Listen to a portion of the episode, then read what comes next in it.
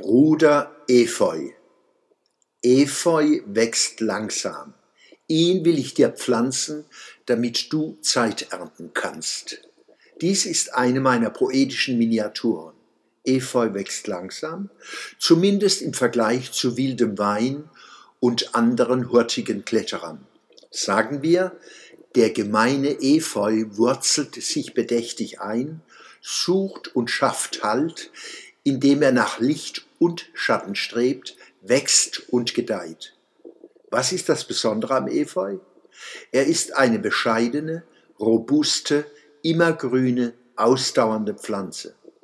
Schon der Name gemeiner Efeu zeigt, dass wir es mit einem Kerl aus den Arbeiter- und Bauernmilieus der Pflanzenwelt zu tun haben.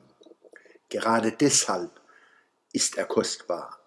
Er ist einer, der sich den Status mehr Sein als Scheinen in der Evolution redlich erwachsen hat.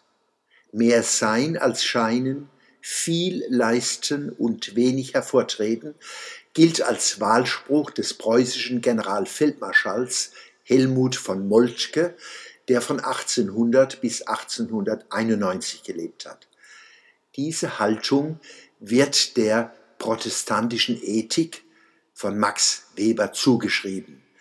Wir finden sie aber bereits in der Antike, zum Beispiel bei Cato dem Älteren. Doch Bruder Efeu lebte längst vor Cato nach diesem Motto. Besonders am Efeu ist auch, er verhält sich antizyklisch, blüht im Herbst und trägt Früchte im Winter und Frühling. In meinem Garten wohnt ein großer Efeu wir kennen uns gut. Wenn ich mich im Oktober, November ihm nähere, umgibt ihn ein Summen und Brummen wie an einem Bienenstock in einer Jahreszeit, in der es selbst in überlangen Sommern ansonsten mit dem Blühen weitgehend vorbei ist.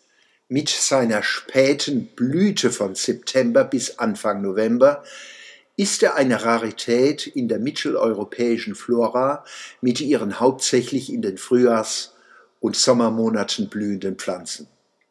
Aufgrund dieser späten Blüte ist der Efeu wichtige Nahrungsquelle für Bienen, Wespen und Schwebfliegen.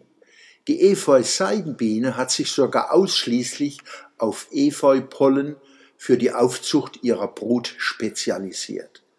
Von den Schmetterlingen besucht der Admiral seine unscheinbaren Blüten und verwandelt die scheue Bescheidenheit des Efeu in schwebende Schönheit.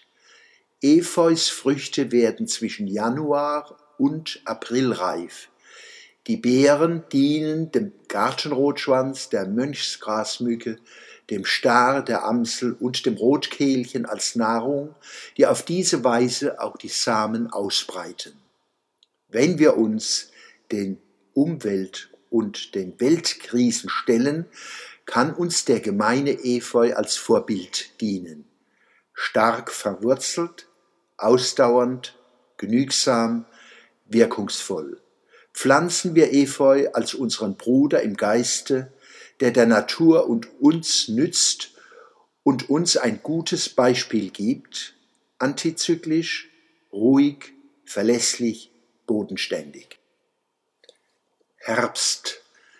Nebel und Reif künden Ende langer Tage, künden Ende aller Tage, künden Ende. Wälder aber, rothaarige und blonde, trösten mich, speichern Hoffnung, speichern Glut, künden Wiederkehr der Sonne, künden Wiederkehr. Dieses kleine Gedicht wie auch Bruder Efeu, ist ein Beitrag zu einem Genre, das im Englischen mit Nature Writing überschrieben wird. Im Deutschen würde ich es eher als Poesie der Natur umschreiben, als mit dem Wort Naturpoesie, denn es gilt, die Autorenschaft der Natur zu betonen. Ich habe viele Texte dieser Art geschrieben und empfinde mich dabei als Sekretär der Natur, der niederschreibt, was diese in ihm aufleuchten lässt. Die Natur erscheint als sie selbst, aber auch als musikalisch-ästhetisch-religiöses Gleichnis menschlichen Ahnens, Erinnerns und Sehnens. Wir spiegeln uns in der Natur und sie sich in uns.